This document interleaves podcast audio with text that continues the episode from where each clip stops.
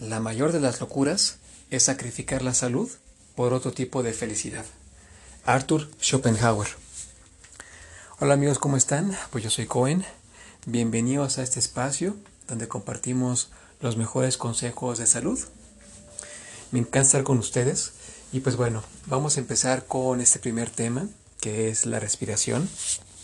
Es un tema que ha sido, la verdad, eh, muy olvidado por muchos especialistas. La mayor parte de ellos no menciona la, respiración. No todos, pero pues por lo general es un tema que pasa desapercibido. Eh, la respiración es, importante y es uno de los pilares, como yo lo veo, es uno de los pilares para estar saludable.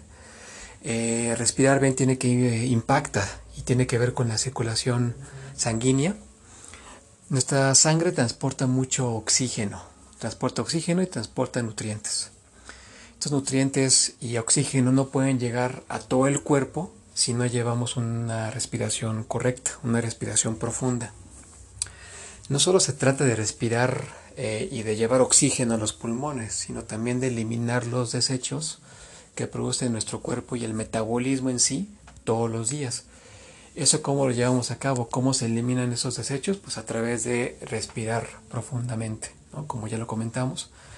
El sistema linfático, que es el que se encarga de eliminar desechos y toxinas, lleva a cabo esta labor, pero no lo puede hacer solo. Le tenemos que ayudar sabiendo respirar. Entonces, ¿cómo respiramos correctamente? Es muy sencillo. Le voy a poner un ejemplo. Por cada segundo en el que uno eh, inhale o inspire aire, por cada segundo vamos a retenerlo 4 segundos. Que por cierto, cuando uno retiene el aire es justo en ese momento en donde el cuerpo está haciendo esta labor de limpieza. Pues es importante que conforme vayamos practicando eh, y ensayando esto todos los días, mañana, tarde y noche, como veremos un poquito más adelante, eh, pues nos sentiremos mejor y podremos hacer esta labor de limpieza eh, de una mejor forma, ¿no? Entonces, estábamos con que estamos inspirando durante un segundo, retengo durante cuatro segundos y después expiro durante o exhalo durante dos segundos. Nuevamente, inhalo durante un segundo, retengo durante cuatro y expiro durante dos segundos. ¿Qué pasa si por ejemplo fueran dos segundos? Muy bien, si inspiro por dos segundos, entonces retengo por 8 segundos y exhalo durante 4 segundos. 2, 8, 4. Muy bien.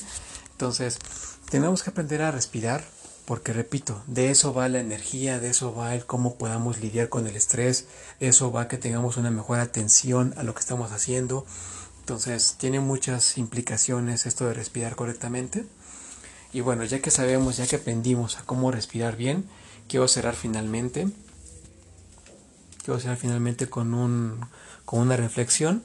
Lo cierto es que no existen dietas o vitaminas que puedan beneficiarnos más como una correcta, como saber respirar profundamente todos los días.